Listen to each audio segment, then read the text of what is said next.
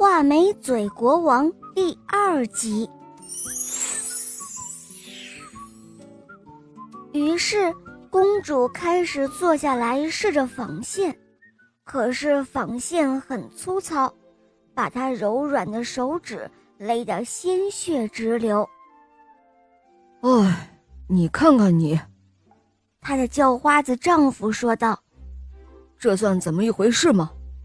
你怎么什么也干不了？娶你当老婆，哼，我真算是倒霉透了。现在。”我得去做一些陶器的生意，卖锅碗瓢盆什么的。你呢，得到市场上去叫卖，懂了吗？哦天哪，让我去叫卖！他心里想着，要是我的父亲还有我王国的人去赶集，他们看到我在那儿叫卖锅碗瓢盆的话，他们一定会嘲笑我的。可是又有什么办法呢？因为没有别的出路，不然就得活活饿死。一开始，公主的生意还不错，人们看到她长得漂亮，都来买她的东西，而且连价都不还。的确，有几个人付了钱，却又把锅子作为礼物送给她了。就这样，他们夫妻俩就靠这个生活了一段时间。然后，她的丈夫又进了一批陶器。公主坐在市场的一个角落里，把锅碗瓢盆什么的都摆放在自己的周围，叫卖了起来。可谁知，一个喝得醉醺醺的骑兵突然打这儿疾驰而过，那匹马冲着公主的货摊，把所有的陶器都踩得粉碎。公主放声大哭，束手无策。哦，我的天哪，我该怎么办呢？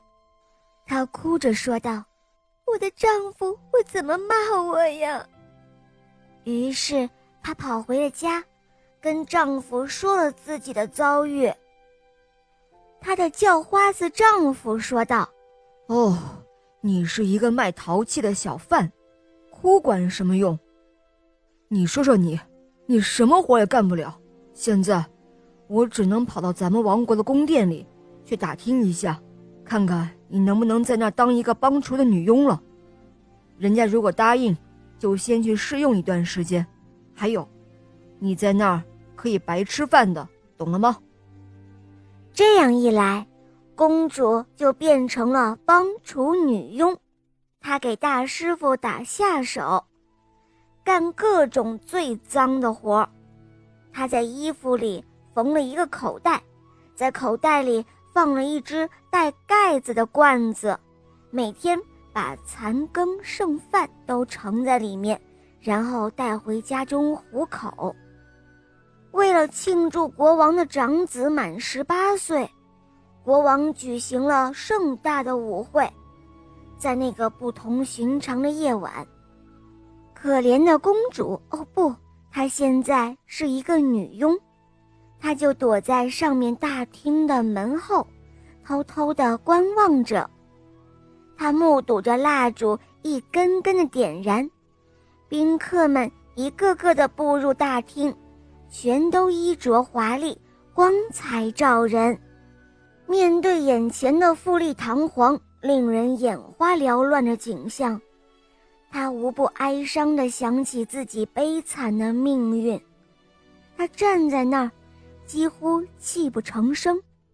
自己一向傲慢无礼、目中无人，这才落到今天这一般贫穷凄惨的境地，他感到痛悔不已。美味佳肴端进端出。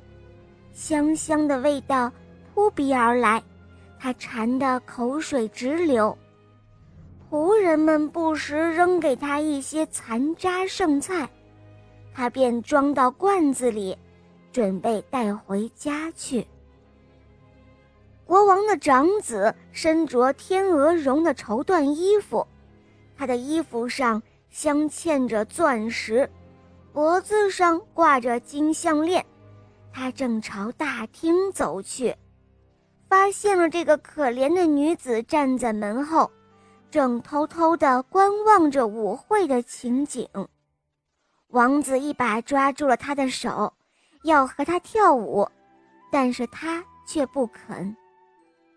这时候的他认出了这位王子，他正是曾经向他求过婚，被他嘲弄侮辱过的那个画眉嘴国王。这时候的公主。不仅吓得浑身发抖，可是不管她怎样挣扎，王子还是硬将她拉进了舞厅。可不料，他用来系口袋的线绳就在这个时候断了，罐子一下子滚了出来，汤汤水水的就这样流了一地，残渣剩菜撒的到处都是。周围的人们看到这个情景，都哄堂大笑起来。他变成了众人的笑柄，羞愧的恨不得有一个地缝，他就会钻进去。他朝着门口冲了过去，想要逃走，可在台阶上被一个男子拦住了去路，又给拉了回来。他定睛一看，这个男子。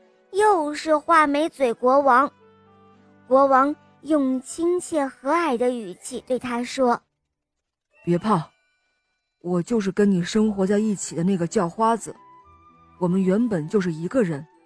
我很爱你，所以乔装打扮成了叫花子。那个喝得醉醺醺的，冲进你货摊，把陶器踩得粉碎的骑兵也是我。我做这些。”全都是为了克服你的傲慢无礼，惩罚你对新郎的嘲弄。公主听了之后痛哭流涕，抽泣着对国王说：“对不起，真的对不起，我真的是太不应该了，我，我不配做你的妻子。”画眉嘴国王却安慰他说：“好了，别难过了，过去的事情。”已经过去了，现在我们就举行婚礼吧。他的话音刚落，宫女们随即就走了过来，给他打扮的花枝招展。